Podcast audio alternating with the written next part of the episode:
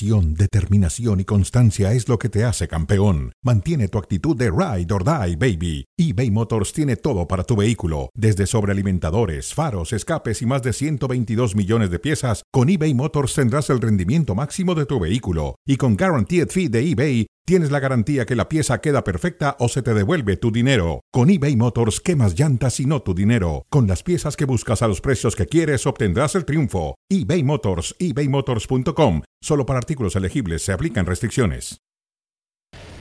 Damas y caballeros, bienvenidos, bienvenidos. Aquí estamos en Cronómetro, un programa para debatir. Tenemos además una corneta, muy bien, estamos listos para debatir, para analizar diferentes temas. Hoy en el estudio tengo el gusto de mm, compartir este programa con Cari Correa. Cari, ¿cómo estás? Bienvenida. Muy bien, David, qué emoción, porque además ya me di cuenta que Te tenemos recibimos con bubucelas, especiales. con bubucelas. claro, porque estamos en año mundialista, entonces nos estamos poniendo a tono. Y vamos a arrancar con todo porque justamente hablando de ese camino rumbo a Qatar 2022, hay mucho que señalar. De acuerdo, hablaremos del temas de la selección mexicana, el cierre de la Liga de las Naciones de la CONCACAF. Tendremos invitado a Hércules Gómez, estará también Jorge Petrasanta. Exacto. Y Cari Correa nos tiene listo una editorial, una hora cero muy, muy interesante sobre la equidad de salarios en el deporte. Y Ahí la de llevamos, género. David. Ahí la llevamos. Cada No, vez nos- bueno. lo vamos logrando en más lugares. Así tiene que ser. Como, como se logró finalmente en la televisión, también tiene que lograrse, porque ya las mujeres ganan más que nosotros, ¿eh? Déjame decirle eso. Bueno, y, es, y A la yo te invito a comer. Merecido lo tienen. Muy bien. Bueno, arrancamos, Cari, con, completando la frase. A ver, eh, México, el resultado ante Jamaica fue. ¿Cómo completarías la frase? Realista, considerando el desempeño de la selección mexicana, por lo menos del último año y medio para acá, el último año y medio a la fecha, viene siendo acorde con lo que le hemos estado viendo, huecos, dudas, eh, malas sensaciones, falta de ideas al ataque, problemas en la defensa, creo que sigue siendo realista con lo que tenemos que ofrecer de cara a la próxima justa mundialista. Que nos cueste trabajo, que nos veamos abajo en el marcador primero y después te cueste trabajo conseguir un empate ante Jamaica, nada más va acorde con lo que hemos visto de esa selección del Tata Martino. Sí, de acuerdo contigo, Cari. Yo, yo veo que hay una falta de nivel individual, porque si bien esta era la sección B, pues tenía que mostrar otro tipo de, de- Era un momento para que estos jugadores mostraran que realmente pueden estar en una lista para Qatar 2022. Y la verdad es que salvo un par, los demás no mostraron gran cosa. Y además jugadores que supuestamente se estaban jugando su oportunidad de llenarle el ojo Claro. al técnico nacional y muchas fallas por ahí. La más cercana creo que fue la de Antuna y de todos modos sabemos que es un jugador que le gusta al Tata Martino, pero de todos modos se quedó lejos. Sí, quizás se salvaron Chávez, el mediocampista del Pachuca, quizás también Diego Laines, que cuando entra trata de, de establecer un caos en ese esquematizado sistema que tiene Martino. Y hablando de sistema, yo no le veo una forma de jugar a esta selección. Tú se la ves, es una manera, algo donde se sienta cómodo. ¿A qué juega la selección mexicana cuando faltan poco menos de qué? ¿Cuánto ¿Cinco meses? Cinco meses. Cinco meses. Cinco meses para el Mundial. Todavía no sabemos a qué juega. Todos quisiéramos descifrarlo. Pero es que además el Tata Martino se ha casado con ciertos eh, jugadores que no son necesariamente los que están pasando por su mejor nivel. Entonces uno ve el desempeño frente a selecciones, y lo digo con todo respeto, como Surinam o como Jamaica, y te preguntas qué hubiera pasado si por ahí nos hubiéramos encontrado un Aldo Rocha, un Pocho Guzmán, un Juan Pablo Vigón, ¿no? A lo mejor una cara distinta que nos ilusionara más de cara a la siguiente justa. Ahora, los que estaban ahí también tenían cartel para ilusionarnos, pero al final no lo hicieron. Algo, algo le pasa a esos jugadores cuando se visten con, la camiseta verde. Por ejemplo, Romo.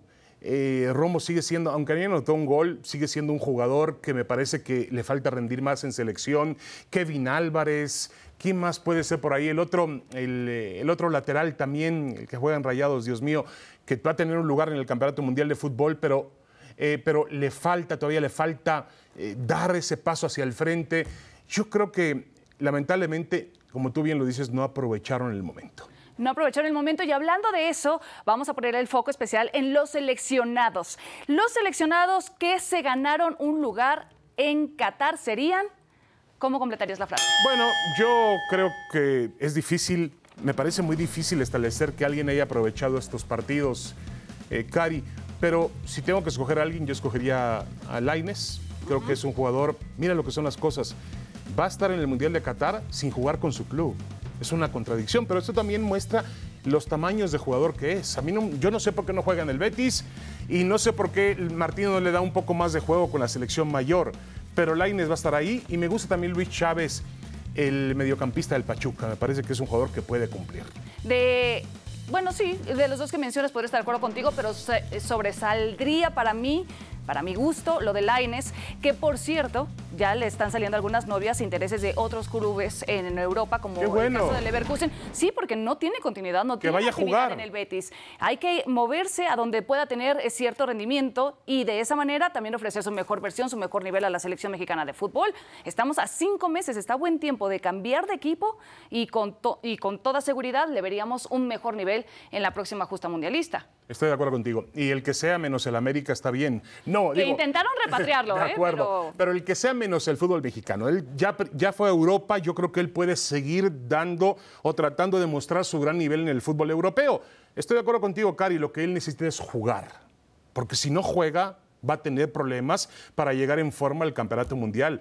Es un buen futbolista. Para mí sigue siendo Laines el proyecto más interesante que tiene el fútbol mexicano de cara al futuro. Mira lo que está pasando, por ejemplo, y perdón que tenga que poner este, esta comparación con Pulisic, que no tiene actividad en el Chelsea y está desesperado por moverse de lugar de cara a eh, la Copa del Mundo. Lo mismo tendría que pasar con Laines, eh, ya mencioné, hay intereses eh, por parte del Leverkusen, del Braga también, decían de algún equipo por allá por Grecia, lo que sea mejor para tener el que dirige mm, el AEK que dirige ahora eh, Matías Almeida, ¿no? que aparentemente también lo, pidieron, levantaron la mano. Él es un jugador con mucho talento. Yo creo que puede jugar en cualquier liga del mundo. Él quiere una liga que sea más competitiva, hace bien, porque irse al Braga de Portugal o irse a la liga griega pues te significa bajar de nivel, ¿no? Pero el Leverkusen podría ser una buena opción. Ya pasó Javier Hernández por ahí, ¿no? Muy buena, y además es de la Bundesliga, ¿no? El, lateral que te decía es Jesús Gallardo, que a mí me parece que Gallardo va a estar en el Mundial, que puede dar mucho más, pero a veces como que se esconde, y me parece que ayer volvió a esconderse el lateral izquierdo de los Rayados de Monterrey. Pero bueno, eh, vamos, Cari, con el siguiente tema. Vamos con, también seguimos con la selección. Vamos a completar la frase. Eh, la gira del verano deja un sabor, la gira del verano que fueron tres partidos de selección mayor y dos de Liga de las Naciones de la CONCACAF. La Nation League. ¿Qué sabor te deja? Un sabor salado. Amargo. Salado. Mira, si estuviéramos en el primer año de proceso mundialista. Si estuviéramos iniciando una gestión con técnico nuevo, con Gerardo Tata Martino, ah, te diría y apoyaría la idea de que se apoyara la continuidad, de que le diéramos tiempo, de que apenas está trabajando una idea, pero como estamos ya a escasos cinco meses de la Copa del Mundo, que de hecho él arrancó todo este proceso mundialista y esto es lo que está ofreciendo o esto es lo que vemos, la verdad, un sabor muy salado y creo que es lo mismo que vamos a experimentar cuando ya se esté jugando la fase de grupos. Sí, para mí también es un sabor amargo, más o menos va por lo un poquito más salado de lo que dice Cari, muy amargo. Eh, la selección mexicana no, insisto, en el plano individual no muestra eh, gran cosa. Los jugadores están muy por debajo del nivel que acostumbran. Y en el plano colectivo, yo todavía no sé si esta selección practica un estilo, un estilo que se asomó, Cari, al comienzo del proceso del Tata Martino. ¿Te acuerdas que existió ese estilo? Tuvo una gran primera parte y después decepcionante la segunda parte, que es la más importante. y imagínate, si esto nos pasó jugando frente a Uruguay, que parecía que Uruguay estaba en una práctica más, lo que pueda suceder frente a una Argentina que además ya lleva un buen rato con Escalón y enrachada. De acuerdo. Bueno, yo con el nivel que tiene hoy la selección mexicana de fútbol, creo que va a tener complicaciones para pasar a la siguiente ronda del Mundial. Pero bueno, todo puede cambiar. También vemos que la selección de Polonia eh, pierde en casa, pierde fuera de casa. Una sola victoria no ha conseguido una sola victoria. Arabia Saudita no le hace un gol al arco del triunfo. Está bien. Argentina sí es el rival más serio. Y obviamente, como está hoy México, yo hasta temo un, un bochorno mayúsculo. Sí, es verdad que ya ha pasado en otras Copas del Mundo, que una cosa es la preparación y el camino a, y luego terminan a veces sorprendiendo ya cuando están jugando la fase de grupos o viceversa, ¿no? Cuando llegan muy bien encaminados y se nos caen ya los soldados a la hora de la verdad. Es verdad. Y algunos, bueno, algunos eh, en el Mundial de Fútbol también un Mundial es diferente. Mira los resultados que hay en el mundo ahora, Cari. La derrota de Inglaterra ante Hungría en Wolverhampton ha puesto al país de cabeza, al país futbolístico, ¿eh? No a la reina ni al primer ministro, sino al país futbolístico y a Gareth Southgate. Decimos, en México hay crítica. Gareth Southgate está en todos los periódicos hoy ingleses y lo tratan como un villano, como un enemigo del fútbol inglés. Em, también las cosas pueden cambiar de aquí al Mundial. Bueno, mira nada más lo que le pasó a Italia después de ser el campeón de la Eurocopa, ¿verdad? Cómo se nos cayó. Y finalmente, en esta misma, eh, completa la frase, en esta misma dinámica, rumbo a Qatar, el Tata Martino debe sentirse, ¿cómo debe sentirse David? Pues muy preocupado, preocupado, el, el futuro es sombrío. El problema aquí, Ca- Ca- Cari, es que yo siento que Gerardo Martino últimamente en sus declaraciones como que está evadiendo la verdad. Es decir, ayer lo escuché decir, no Pues ya que fue... le queda, David, hasta Estoy de poco acuerdo. tiempo. Es verdad, es verdad, tiene razón, está ganando tiempo. No tiene tiempo, pero está ganando tiempo y está alejando un poco la crítica. Pero sí he visto cómo ha cambiado su semblante, obviamente, se recuperó de la operación del ojo, eh, pero aún así veo que el Tata ya no es tan, eh, vamos, tan directo, tan fresco en sus declaraciones como lo era al principio de, de- su proceso. Eh, eso de decirnos que fue muy provechosa la fecha FIFA del verano, que él ve algunos jugadores que tienen mucha capacidad y calidad, que ve un sistema, una forma de jugar, con todo respeto, es una mentira. Sí, yo creo que dos palabras. Debe sentirse, por un lado, temeroso con lo que ve, pensando en la Copa del Mundo y el poco tiempo que le queda para poder seguir trabajando a este grupo. Eh, pero al mismo tiempo también debe sentirse confiado, porque por lo mismo de que nos queda muy poco tiempo en esta cuenta regresiva, ya sabe que no lo van a mover del cargo. O sea, si no lo hicieron antes, si no lo hicieron justo hace un año después de ese verano peligroso donde prácticamente la selección mexicana No, no, eh, no, no. fue desastrosa. Es más, se habla de una renovación. Imagínate tú. O sea, se habla de tener al Tata Martino hasta el 2026. Yo creo que tendrían que esperar a ver qué ocurre en el Mundial para saber si México. eh, finalmente, Martino, no hay que olvidarnos nunca que Martino fue traído. Cari, para no ganar para la eliminatoria, no ganarle a Estados Unidos, no ganar amistosos, no ganar la Liga de las Naciones de la CONCACAF, fue traído para darle a México el salto de calidad en un mundial. Bueno, se hablaba del quinto partido, ¿no? Exactamente. Uy, creo que estamos mucho más lejos de ese quinto partido que hace cuatro años. De acuerdo contigo. Pero bueno, este, mm, esperemos que cada día ocurren menos los milagros. Pero bueno, vamos a... ¿A qué te hacer- refieres con eso? ¿Que todavía podríamos estar a tiempo de que venga un cambio? No, no, no, no, no, yo hablé eso. Ah, De que la selección mexicana mejore, cambie y logre encontrar su fútbol en el campeonato mundial y realmente trascienda como todos esperamos, Cari. quieres una varita mágica, David. No traje, pero te presto esto, a lo mejor sí. Esperemos que la bebé traiga torta bajo el brazo. El bebé, el bebé. Perdón, el bebé. ¿Se va a llamar, me dijiste? Santino. Santino. Esperemos que Santino traiga torta bajo el Oye, brazo. mitad argentino, mitad mexicano. No te quiero contar cómo vamos a vivir ese partido. Hombre, la Copa del va a ser futbolista, ¿eh? Digo, por la parte argentina, porque la parte mexicana no la veo. Bueno, vamos a una pausa y regresamos con Hércules. No, no es cierto, al contrario, la parte mexicana es de mucho orgullo. va a ser un sí. niño, un intelectual. En la otra parte va a ser futbolista. Como futbolista, pasado futbolista, el de Hércules Gómez, que viene con nosotros. Estamos de regreso en cronómetro y vamos a cambiar los roles y para ello trajimos a un gran invitado, Hércules Gómez, bienvenido con nosotros y vamos a hacer este cambio de zapatitos entre selección de Estados Unidos y la selección mexicana, comenzando por preguntarte en dónde te gustaría o dónde te sentirías más cómodo para estar en estos momentos, si en los zapatos de Greg Berhalter o en los del Tata Martino, mi querido Hércules, bienvenido. Cari David, eh, sin duda los zapatos de Greg Berhalter, pero Ah. mil por ciento. eh, Pero no, ni siquiera lo titubeaste, ¿eh? Ni siquiera titubeaste. No, no, no. Y, y, y pregúntame otra vez, te voy a contar mil veces la misma cosa. claro. eh, porque Greg Berhalter hoy en día pues se siente No como tiene que está presión. volando, muy orgulloso no tiene presión. hecho, Están, preocupados presión, por la, sin- la sin- final sin de NBA, duda, la final sin- del hockey, el- la pretemporada del, del- de la NFL, el béisbol que Oye, llega a su parte medular. Escucha esto, Tata Martino tiene más presión y fue más criticado de que cualquier otro político en el país de México. No me digas. O sea, el no, nombre no, no, no, Tata no, no, Martino- no, no, no. Sí. ¿Eso quién lo dijo, por Sí, Dios, sí, hombre? sí. No, no, no. Lo y estoy mucho diciendo yo, lo menos, dicen las redes, y mucho menos con los tiempos políticos que vivimos Martino- hoy, por favor. Se ve que no ve las El mañaneras. No, David, sí es de las sillas más calientes que existen. No, bueno, sí, pero se ve que no ve las mañaneras David, eh, David, muy temprano en Los Ángeles. Fuera Tata en Jamaica, David. Escuchamos fuera Tata en Jamaica. ¿Cuándo Greg Berhalter va a vivir eso? ¿Gritado por jamaiquinos o gritado por quién? ¿Por mexicanos o jamaiquinos? Por, por los mexicanos en Jamaica. Greg Berhalter tiene que preocuparse por Hércules Gómez.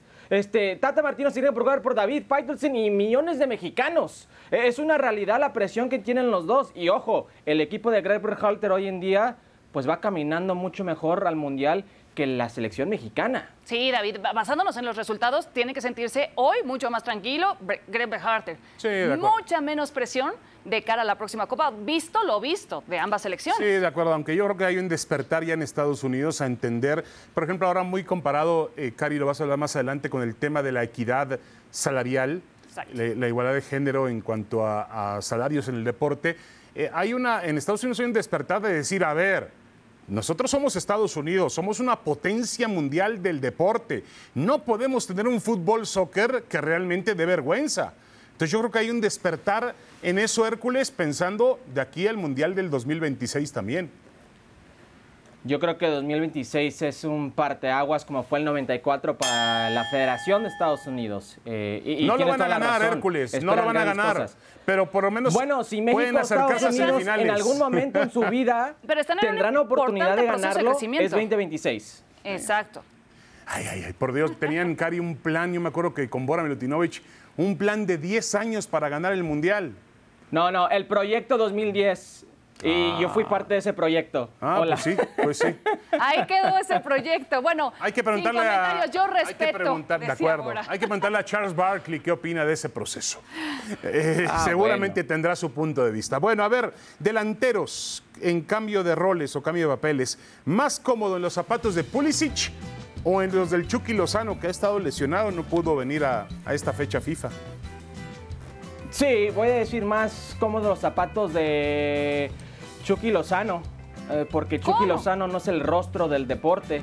Chucky Lozano no tiene la presión de una nación, no tiene, ah, como bien lo ha descrito David, las esperanzas de, lo que puede ser una potencia o lo que todo el mundo espera que sea una potencia de la ignorancia, ¿no? Porque Charles Barkley puede hablar del fútbol, soccer, todo lo que él quiere, no tiene ni la menor idea. Eh, Chucky Lozano hoy en día se preocupa por su próximo equipo.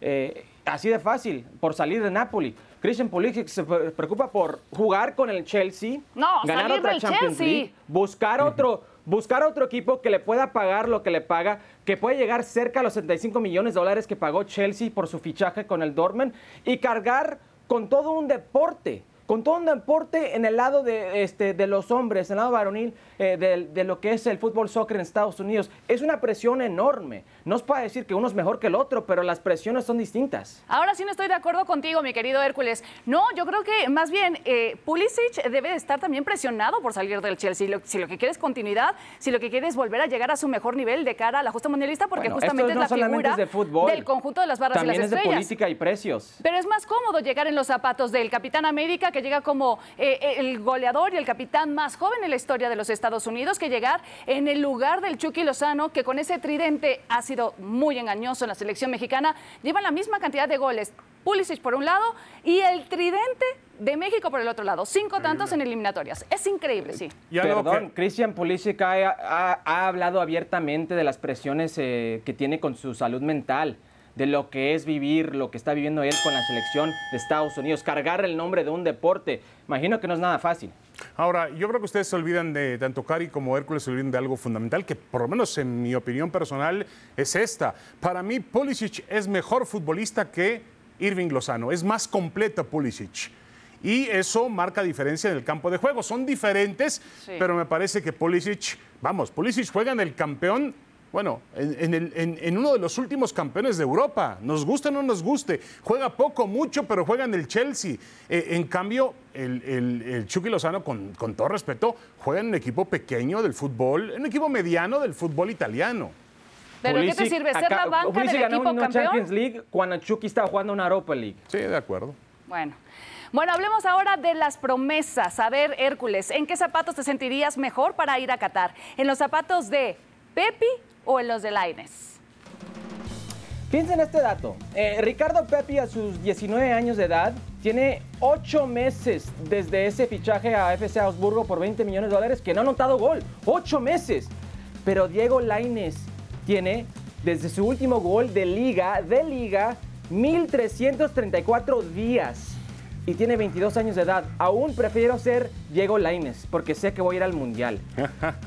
sé que no está en riesgo ir al Mundial. Sé que Diego Laines va a ser uno de los primeros cambios, estilo Cabrito Arrellano en el Mundial, para cambiar un juego para la selección mexicana. Tiene más lugar asegurado Diego Laines que Ricardo Pepi. Ricardo Pepi puede ser el nueve titular, ahora de repente no está en la órbita de esa posición, de la selección de Greg Berhalter. Estoy preocupado por Ricardo Pepi, estoy preocupado por sus oportunidades de no solamente ser titular eh, por la selección este, de Estados Unidos, pero de llegar al Mundial. Sí, ahora yo creo, yo vuelvo aquí al mismo ejemplo eh, que utilicé, la misma lógica que utilicé en la discusión anterior.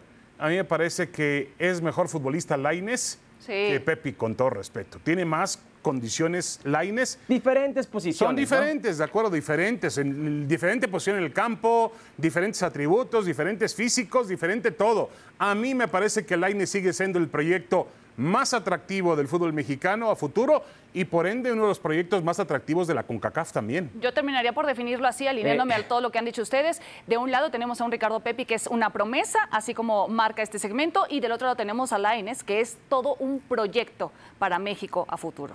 ¿Qué es la diferencia? ¿Cómo que qué es la diferencia? No, no, no, porque ¿Qué Laines... de promesa y proyecto? Porque promesa... O sea, porque Diego Laines lleva cuatro años... Prometer no empobrece, se puede, quedar así la palabra, la promesa en el aire. En cambio, el proyecto es algo que ya ha sido construyendo y que ya te ha dado ciertos resultados o que ya le has visto también algunos destellos de talento y te ha dado rendimiento en la cancha.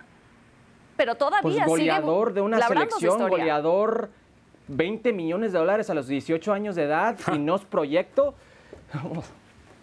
No, no, no, es un proyecto, es un proyecto. Yo estoy de acuerdo que sea un proyecto. Ahora, ¿qué proyecto va más avanzado, el de Laines o el de Pepi? El de Laines va más avanzado. Es que Laines juega poco. No, claro que no, David, no ha jugado nada. No tengo argumentos, sí, pero te voy a decir un el argumento. Costó 17 millones de dólares del América para el, otro 20. Y el otro 20 Les vieron la cara, les vieron la cara. puede ser, puede ser a los dos, puede ser. La diferencia por unos centavos, señores. Bueno, vámonos a la siguiente pausa. Muchísimas gracias a Hércules Gómez por haber estado con nosotros aquí en Cronómetro. Hacemos pausa y ya volvemos para hablar de la Liga MX y sus flamantes refuerzos.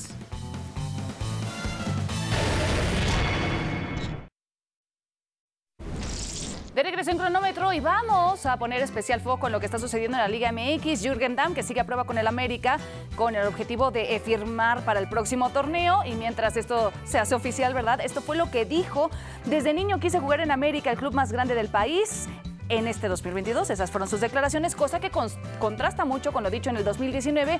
Para mí sería un honor jugar en un equipo como Chivas, que juega con puros mexicanos, que demostró hace poco que se puede quedar campeón. Ay, ay, ay. ¿Qué opinas?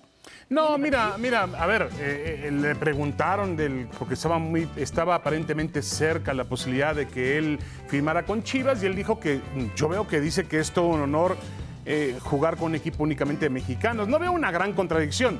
La mayor parte de los futbolistas cuando llega a la América dice mi gran sueño era jugar en este club. Está bien, la América Lo dicen igual cuando llegan a las Chivas.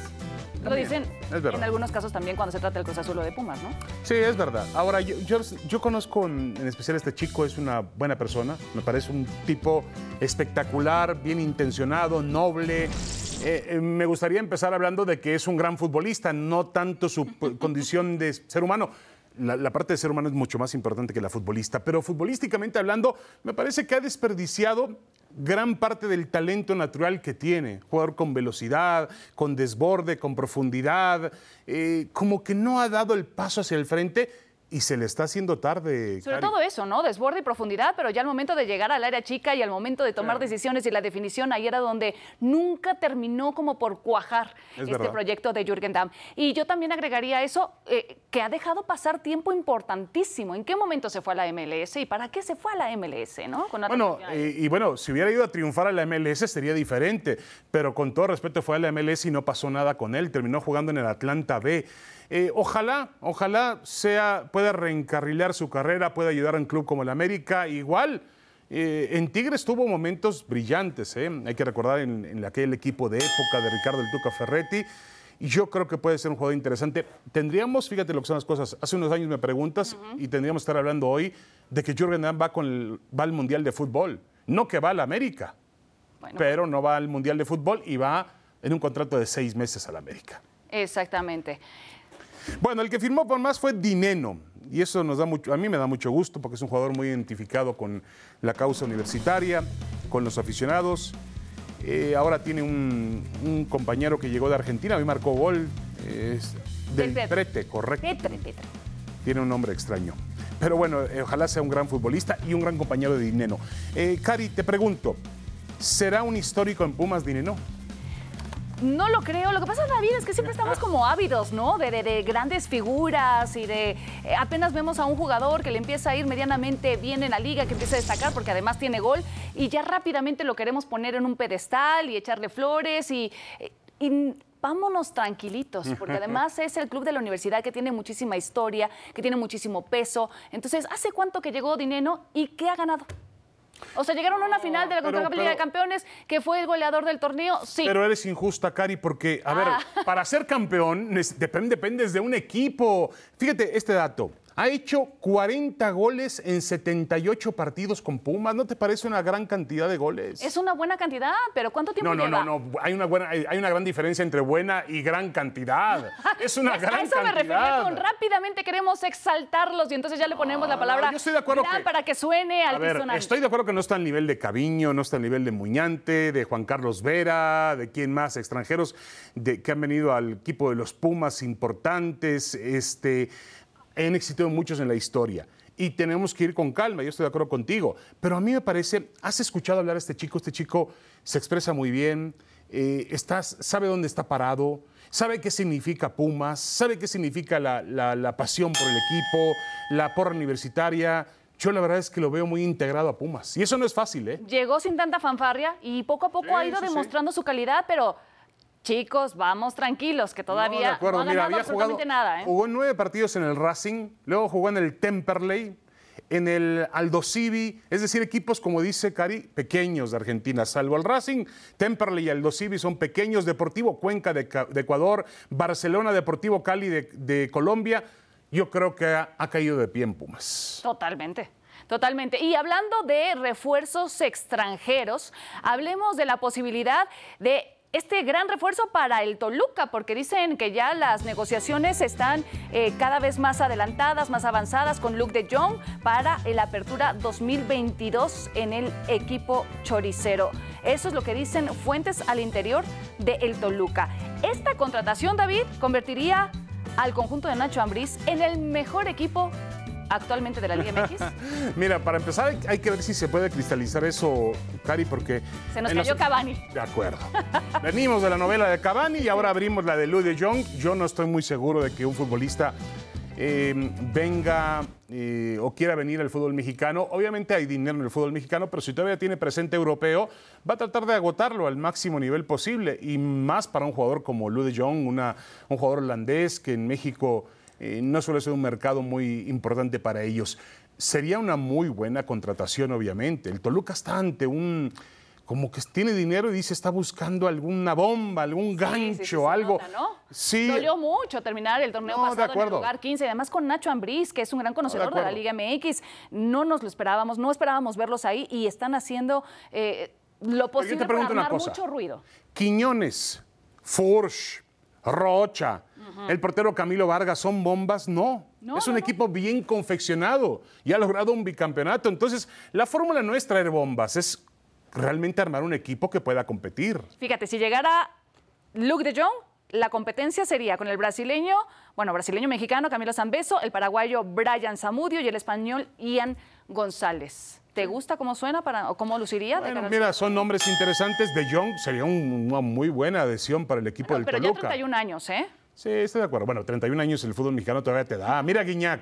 Bueno, Si mira lo llega- que hizo si- Ronaldinho, ¿no? Bueno, de acuerdo, pero si viene como Guiñac, que es el ejemplo perfecto de un refuerzo para un equipo Cierto, en el fútbol mexicano. Guiñac vino a aportar y a meterse en la historia de si Tigres. buscaban a Cavani, que tenía 35, Sí, de acuerdo, de acuerdo. Que Cavani les dijo no al final de cuentas. Él les dijo que porque todavía quiere seguir jugando a nivel de Europa. Sí, además los jugadores saben, no sé tanto Luis de Jong, pero los jugadores saben, eh, Cari, como, como lo decías anteriormente, que el Mundial está muy cerca y que quieren mantenerse en un alto ritmo competitivo. Mira lo que pasó con Luis Suárez. Sí. Dijo, no al fútbol mexicano, dijo, me quedo aunque sea jugar un equipo de media tabla, pero en Europa. Correcto. Bueno, señores, hacemos pausa. No se muevan de su lugar. Porque ya vol- volvemos con el detector de mentiras. Y para eso vamos a traer a Jorge Pietrasanta. Ah, y le va a ganar el detector, le va a ganar el detector. El detector de mentiras. ¿Y quién mejor, Cari, que Jorge Petrasanta para, para el detector de mentiras? ¿Cómo que quién mejor? Eso... ¿Cómo ves, mi Pietriña? Que vas a hacer explotar la máquina, dicen. ¿Qué te parece? ¿Qué, qué, re- qué recepción me, me da David Faitelson, Cari? Eh, no me baja de mentiroso. ¿está No, bien? no, para nada, para nada. dos. Saludos, abrazo, Jorge. A ver, te pregunto, dice el Tata Martino, por el portero, por el portero no pudimos vencer a Jamaica. Se refiere, supongo, a, supongo a Andrew Blake, el portero de- del Philadelphia Union en la MLS. Em, ¿Miente o dice la verdad? Miente, miente con todos los dientes, porque, porque mira, para muestra basta un botón, o sea, es, es, es, es la manera de concretar o de no concretar de la selección mexicana y esa prueba, ese botón, es la que falla Antuna en el arranque del partido, ahí que tiene que ver el portero, la falló, fue, fue garrafal el, el error de Antuna. Y como han sido en otros partidos también, de repente los porteros sacan buenas, como también ha sucedido con los porteros de la selección mexicana, pero es mentira que por ley no se haya ganado el partido, porque ahí, por ejemplo, no tuvo nada que ver y hubiera sido clave para ganar el juego y, y arrancarlo casi ganando, porque fue de las primeritas que se tuvieron. Sí, la falta de gol ya lleva muchísimo tiempo en, cuan- en cuanto a la selección mexicana de fútbol. Esta vez se encontraron con un buen arquero que estuvo despierto eh, con tremendos reflejos felinos en ese partido, pero, pero no ha sido la única vez, David, que la selección mexicana sufre muchísimo para concretar de cara al arco. Sí, yo creo que el Tata Martino ya está perdiendo también la brújula.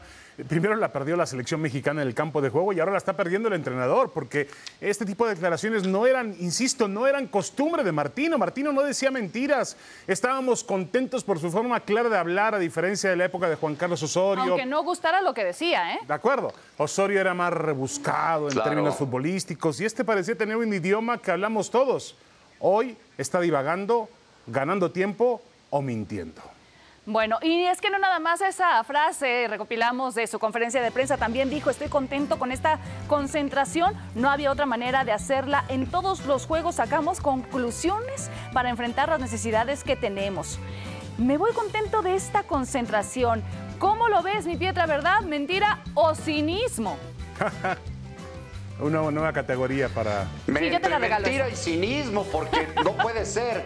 Que diga, que diga que se va contento, ¿qué le, le pareció para irse contento cómo se enfrentó Uruguay, cómo se enfrentó a Ecuador, cómo ayer no se fue capaz de ganar un partido aunque se tuvo llegada? ¿Quién puede estar contento así? Además sus reacciones no eran de estar contento. Yo lo veía de repente respirando hondo, respirando profundo, volteando hacia el cielo. Pues esas no eran reacciones de estar contento. Mentira. O si él está contento es el único, ¿eh? El único.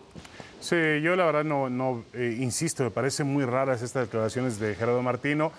Entiendo que está confundido, que está desesperado, que está muy presionado, que no encuentra el equipo. Hay una toma por ahí en el partido contra Uruguay en Phoenix donde la cámara dice, él parece estarle diciendo a su mm, auxiliar eh, que no tenemos equipo, que no encuentra el funcionamiento adecuado de la selección. De acuerdo. Y debe estar desesperado ya Martino por esa situación, pero sí, miente con todos los dientes, ¿no? Sí, se encendió la alarma con. Martino. Bueno, vamos, Cari, con otra seguramente que miente también. Eh, El presidente de la Federación Mexicana de Fútbol, John de Luisa, dice, con Armando Archundia hay un gran futuro en el arbitraje. Señor Pietrasanta. Miente, miente también. Oye, Yo dale una, dale una, concede una. Para poder. eh, eh, no, no, no, miente. ¿A poco va a estar mejor? Lo primero que tiene que llegar a hacer es a trabajar, a optimizar los tiempos de los partidos, a ver si lo hace. Y luego llega a una olla de grillos, del que él también fue parte algún tiempo, aunque haya sido un árbitro muy bueno, el único que ha logrado el quinto partido. Él sí, y aunque haya sido eh, muy buen árbitro, estaba en esa olla, que no pudo, no pudo con ella Arturo Bricio, y yo veo muy difícil que pueda Armando Archundia con ella, sobre todo cuando su jefe, y ya lo hemos dicho hasta el cansancio, es hermano del presidente del equipo que es bicampeón del fútbol mexicano. Entonces, ¿cómo le van a hacer? Vamos, prácticamente que optimice los tiempos de los partidos, que dé ese primer paso y ya luego hablamos, ¿eh? Sí, la nariz de Pinocho ya se le fue estirando, ¿no? Cada vez se la vemos más larga, más larga. Eh, yo creo que la misma esperanza de un mejor futuro en el arbitraje mexicano teníamos con la llegada de Bricio. ¿Y qué pasó? Poco o nada pudo ser porque sabemos que hay muchas manos que mueven la cuna. Diego, a propósito de estos temas. Sí, de acuerdo. Y aquí el problema es que, que, que Archundia... El problema aquí es que Archundia haya llegado justamente por eso, por algo que no quiso hacer Bricio o por algo que no quiso permitir Arturo Bricio y que aparentemente Armando Archundia lo puede permitir. El problema en el fútbol mexicano es que mucha gente quiere meter manos en el arbitraje, clubes, directivos, intereses. Y eso es muy, muy peligroso. Y luego nos juzgan a nosotros de mal pensados, pero entonces que no nos den argumentos para ser perspicaces. De acuerdo, de acuerdo. Y, yo creo que, Es que, de acuerdo, no, nos dan esos argumentos. ¿Cómo los quitarían? Pues eh, autonomía de la comisión de arbitraje, pero el primer paso, pues que no haya esa duplicidad entre secretario general y presidente de un equipo, para empezar. Sí, eso es verdad, una cuestión de nepotismo ahí que de ninguna manera debe existir en el fútbol mexicano. Por cierto, dice John de Luisa que la Federación Mexicana de Fútbol le pide a FIFA que puede prestarse como programa piloto para diferentes causas. Ahora, ya tenemos programa piloto de no hay ascenso ni descenso. Tenemos programa piloto de multipropiedad. Tenemos eh, programa piloto de nepotismo. Tenemos programa... ¿De qué más quiere programas pilotos? Eh, eh, yo creo que lamentablemente tiene que entender John de Luisa que ya estamos en varios programas pilotos, ¿no? Probando cosas probando y probando. Pero mira, si no podemos con lo esencial, ¿cómo vamos a probar nuevas tecnologías? Primero que dominen esta, que no están ni, ni, ni cerca de dominarla. Sí, de acuerdo. Exacto. Bueno, muchísimas gracias, Jorge Pietrasanta, con nosotros en este detector de mentiras. Hacemos pausa en cronómetro y al regreso nuestro listado, nuestro ranking de los favoritos para coronarse en el Mundial de Qatar 2022. Ningún equipo hoy eh, eh, uno puede entender que va a llegar de la misma manera a fin de año. Quedan cinco meses por delante y, este, y el inicio de, las temporadas en diferentes países y evidentemente no, nada garantiza que como se está hoy se pueda llegar a estar a fin de año. Bueno, ahí están las palabras de Gerardo Martino y aquí estamos para elegir a los cinco, eh, Cari, a los cinco, nuestros cinco favoritos. Porque cada quien. cada quien, sí. Cada quien. Hoy, hoy veía que, por ejemplo, en Inglaterra, una casa de apuestas ponía a Inglaterra como tercer lugar para ganar la Copa del Mundo. Ayer le metieron cuatro en Wolverhampton. Imagínate tú si siguen siendo favoritos. Pero ya con la clasificación, esto es muy importante, ya con la clasificación, el boleto en mano para la Copa del Mundo, los técnicos empiezan a jugar y empiezan a hacer ciertas variaciones nada más para probar a sus jugadores y es por eso que luego se dan estos resultados, que no es necesariamente la realidad del equipo al momento. ¿eh? De acuerdo. A ver, Cari, vamos a empezar con este ejercicio del 5 al 1. ¿Cuál es tu quinto favorito para ganar el Mundial? Pues te vas a sorprender justamente por lo que acabas de decir. A ver, ¿dónde está? A ver, a ver, a ver. Ah, no, aquí, está México, ¿eh? Aquí está México. No, no, hombre. Inglaterra. No me quieras predisponer. Sí, voy a poner a Inglaterra. Creo que hizo una buena Eurocopa. A partir de ahí también hemos visto algunas de sus figuras eh, empezar a brillar en estos encuentros que han tenido de preparación. Y como ya decía, no necesariamente esa goleada es la realidad de Inglaterra hoy día. Bueno. Está bien, está bien. ¿Con quién vas no, no, no. Yo digo, después bajaron justamente los bonos después de, de, mm, lo que fue la, la, goleada de ayer contra Hungría, pero es verdad, tiene una buena generación de jugadores. Vamos a ver si la puede hacer funcionar. No, no, México. Ah. ¿A quién buscas, David? Yo pongo a los alemanes, a pesar de que Alemania está en un, en un proceso con un nuevo entrenador, con jugadores también diferentes, haciendo una mudanza generacional. Ya vimos de lo que es capaz. Le metió un 5 por 2 contundente a Italia y yo creo que los alemanes nunca los podemos no, nunca los puedes descartar. Nunca descartar. Aunque también hay que decirlo, una Italia que después de haberse coronado en la Eurocopa han venido a menos de manera estrepitosa. De acuerdo. Y por eso mismo, casi tus mismos argumentos, yo voy a agarrar a Alemania para el puesto número 4. Número 4. Correcto. Bueno, para el número 4 yo voy a escoger a España. Mm, España tiene jugadores jóvenes, una selección de Luis Enrique que estoy de acuerdo, no parece ofrecer todavía garantías, pero es un equipo que va a crecer y puede crecer todavía más. Yo creo que los españoles están pensando en el 2026, pero en el, ya es una selección con experiencia. A ver, es un país con la experiencia de haber ganado un campeonato mundial y es un fútbol siempre muy competitivo. Y los jugadores jóvenes que tienen son realmente sensacionales. Me ilusiona mucho lo que está sucediendo con España, esta nueva generación. Creo que Luis Enrique es el técnico ideal para catapultarlos, pero no creo que les alcance el tiempo para este mundial. Es por eso que número tres, en el número 3 yo voy a poner a Francia, la actual ah, campeona del mundo. Me, ah. me, llama la atención quiénes serán el número uno y el número dos. No está difícil, David, no está oh. difícil. Francia sigue siendo un equipazo con muchísimo talento en todas Pero dime, ¿por qué no lo pones como favorito número uno? Porque tengo otros mejores arriba. Ah, pues nada más verás. Pero ¿quién puede ser mejor que Francia, Dios mío? O sea, ¿tú em, atacando con Mbappé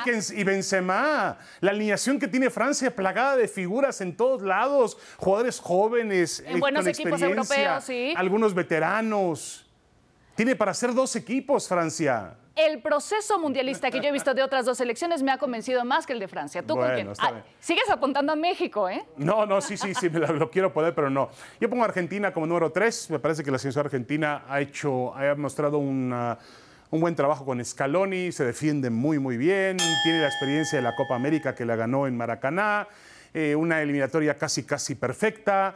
Eh, Messi en un momento muy interesante, sobre todo para con la selección argentina, aunque va a llegar al Mundial con 35 años de edad, ¿no? Es una edad ya importante. pero lo interesante de Argentina es que hoy no son nada más... Eh, no es nada más Messi la figura que acapara el brillo de toda esta selección albiceleste, sino que eh, a falta de Messi también tienes muchos jugadores que te responden, como el caso de Dybala, de Di María, Lautaro Martínez, en fin, está de verdad. Romero, que también ha hecho una Sí, de acuerdo contigo. Em, de Paul, el jugador del, Atlético Madrid, correcto. Tiene un gran equipo. Tu número dos, Cari. Bueno, y entonces aquí viene la sorpresa, David. Para mí el número dos es Argentina, justo por lo mismo que ya platicábamos. Le tengo mucha fe a la selección albiceleste y creo que este sí puede ser su año. Yo sé que en los mundiales pasados decíamos lo mismo, ¿verdad? Pero al final siempre está ahí peleando. Y ahora con Scaloni me gusta el proceso. Bueno, yo pongo como número dos a Brasil, a la selección brasileña. Me parece que Brasil siempre es candidato a un mundial. Tiene un buen equipo. Eh, bueno, alrededor de Neymar han construido un buen equipo. Sus figuras están regadas para no variar por diferentes equipos, clubes de gran nivel en el fútbol europeo. Eh, y Tite ha encontrado la forma de hacer muy competitivo este equipo brasileño. Eh, la eliminatoria fue pues perfecta para ellos. tranquilitos, caminando y así se han mantenido. Para mí, el número, uno, ah, es Brasil. Mira, coincidimos en varios, nada más que los tenemos en distintas posiciones, así que ya me imagino perfectamente cuál es tu número uno, ¿no? Sí, no, no, sin duda alguna.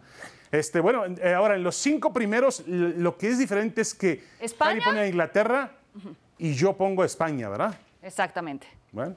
No, confío en lo de España, pero creo que todavía les va a tomar un tiempito más. O sea, por encima de España pones a Inglaterra pongo Inglaterra. De momento, sí. Que quede grabado para enseñárselo a José Ramón el lunes, por favor, ¿no?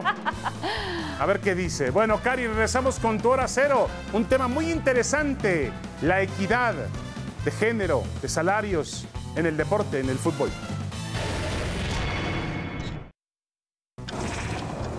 La hora cero es presentada por McDonald's.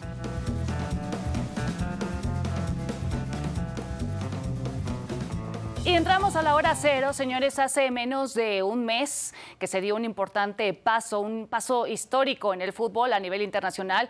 Y es que después de una ardua y larga disputa legal, la Federación de los Estados Unidos acordó eh, equidad salarial para sus conjuntos eh, varoniles, tanto como femeniles. Y en ese momento pensábamos que era solamente la llave que iba a abrir la puerta para que otras federaciones y, ¿por qué no?, otras ligas también tomaran la, la misma decisión, el mismo rumbo. Hoy, con sorpresa y alegría, podemos anunciar que España se ha unido a esta misma visión en un acuerdo de cinco años por igualdad de sueldo, pero también de eh, beneficios, de prestaciones, de condiciones, lo cual abre obviamente el espacio para que otras federaciones sigan tomando este ejemplo.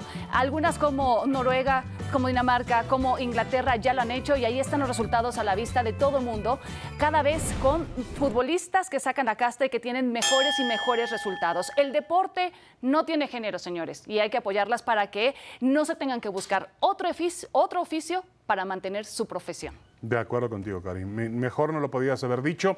Yo creo que eh, las futbolistas, y sobre todo en el caso de la Liga MX, merecen un aumento de sueldo, simplemente para vivir una vida digna que les alcance para ser profesionales de su deporte. Si queremos que sean profesionales, tratémoslas como tal. De acuerdo. Bueno, vamos a la pausa, Cari, y regresamos con nuestra, mm, ya nuestra recta final. Exactamente, mucha información al momento, así que La no se despeguen de cronómetro. Fue presentada por McDonald's.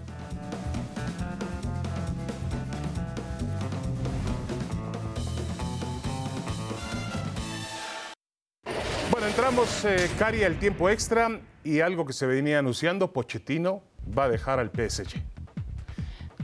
Pues, O, cuando- Más bien el PSG va a, dejar, va a dejarse de él, ¿no? Exactamente, cuando el agua suena, dicen, es porque piedritas lleva, ¿no? La pregunta es quién viene. Se habla de Zidane, se habla hasta de Mourinho, en fin. Bueno, y justamente hablando del PSG, la liga ha confirmado que presentó denuncias ante la UEFA de manera formal contra el PSG y el Manchester City por infringir las normas del fair play financiero, poniendo ejemplos como el caso de la renovación de contrato de Mbappé, ¿no? Eh, cosa que no es para nada nueva en cuanto a estos clubes con tremendas inversiones. Claro, los españoles como que tienen clavado en la mente lo que hace el City y el PSG con dinero de Estado, del Estado de Golfo Pérsico, ¿no? Y dolió también lo de Mbappé. ¿eh? Es en verdad, España. es verdad. Bueno, el que siempre no se va es Tyson Fury. Bueno, ah, realmente Tyson Fury nunca se fue. Eh, fue noticia de, de- después de la última pelea decir me, me retiro del boxeo, pero no, que se va a retirar si todavía puede hacer algunos millones, eh, Cari. Y es que es un roble, como por ejemplo el alcalde de la capital de Ucrania, ex campeón de peso pesado, Vitaly Klitschko, que va a recibir el premio Arthur Ashe en los ESPYs en este 2022. La ceremonia será el 20 de julio en Los Ángeles. Correcto. Muy merecido para Klitschko, que además ha soportado como alcalde de Kiev. La y pelea más en- importante de toda su vida. De acuerdo. Fuera del ring. Es verdad. Bueno, tenemos fútbol de estufa, Cari, hoy vamos a invitarlos a que vean un partido muy emocionante. Por si extrañabas el fútbol a nivel de clubes, tenemos Santos ante las Chivas desde Salt Lake City, desde Vino Tinto. Correcto. El estadio vino tinto. Me gusta el estadio. Y el vino tinto también. Pero vamos con ahora o nunca. ¿Te parece bien? Con Perfecto. Hércules y Mauricio. Un abrazo, Cari. Un placer como siempre.